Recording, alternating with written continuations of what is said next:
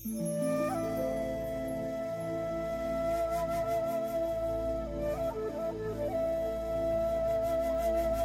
家好，欢迎收听荔枝电台 FM 六七四六五八，这里是小丸为您主播的茶小丸的茶生活。在今天的节目当中，小丸将和大家一起来分享《平常茶非常道》当中的黄叶中的风骨。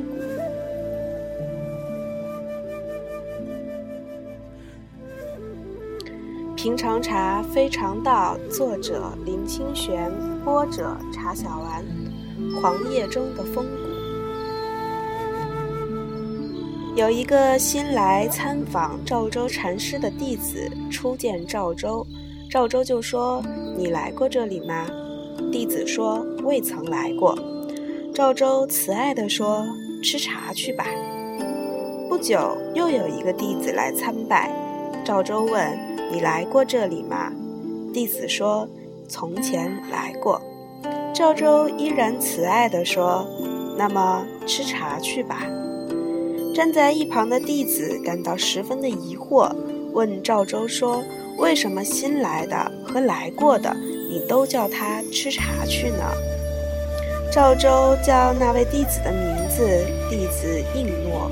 赵州说：“你也吃茶去吧。”我每次想到赵州从审禅师的这则公案，心里就充满了感动与感恩。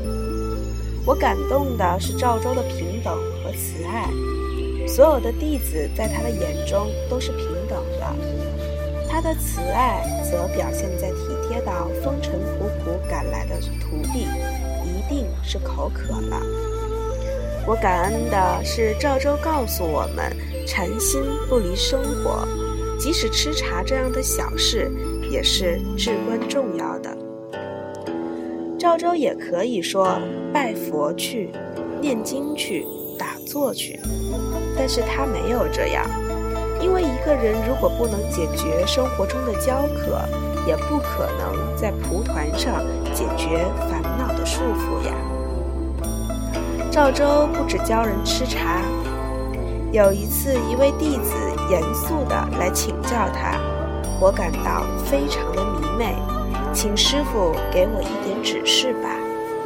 赵州问他：“你吃过粥了吗？”“吃过了。”“那么去洗钵吧。”那个弟子听了就开悟了，吃茶的重要，吃粥的重要，洗钵的重要，往往被许多修行的人忘记了。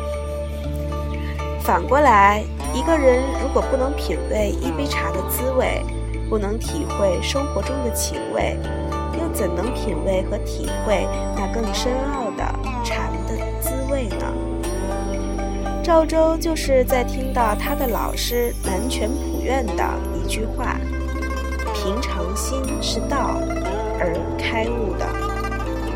平常心是道，这句话多么的平淡。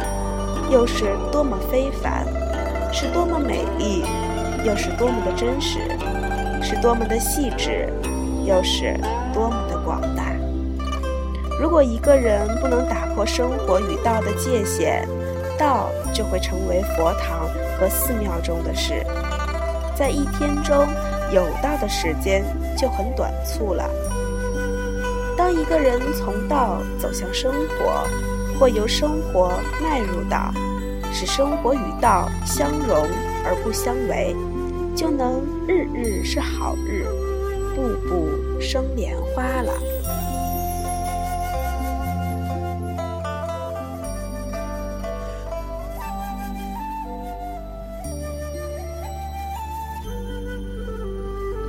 赵州每看到弟子前来，就叫他们去喝茶。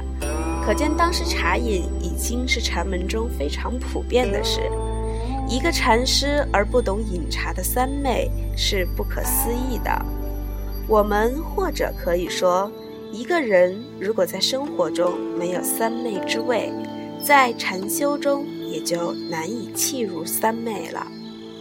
一片茶叶虽然微末无足轻重，但在赵州是把茶作为生活。即是最深之意来象征的。在黄叶一片的茶中，我们似乎看见了一位宗师的婆心，看见了生活，也看见了生命的滋味，看见了禅者的心，也看见了禅者的风骨。虚唐于禅师有一首诗说：“轻如毫末，重如山，地角天涯去复还。”黄叶陨落风骨露，水边依旧石栏斑。这虽然不是一首写茶的诗，用来形容茶、生活、智慧的关系，却很贴切。一片茶叶轻如毫末，如果能在其中体之禅心，就重如泰山了。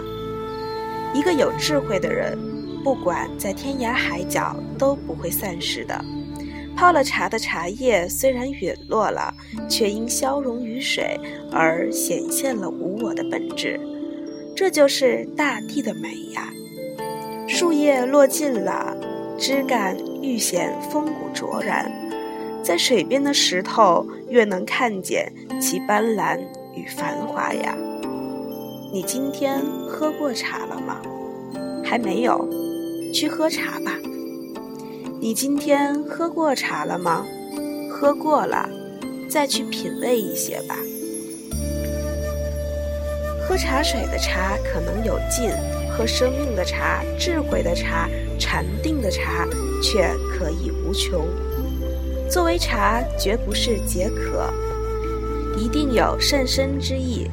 要解渴，喝水不就好了吗？在嘴湿的时候。红尘飞于大海之中，波涛在平地汹涌，是否有知味的人？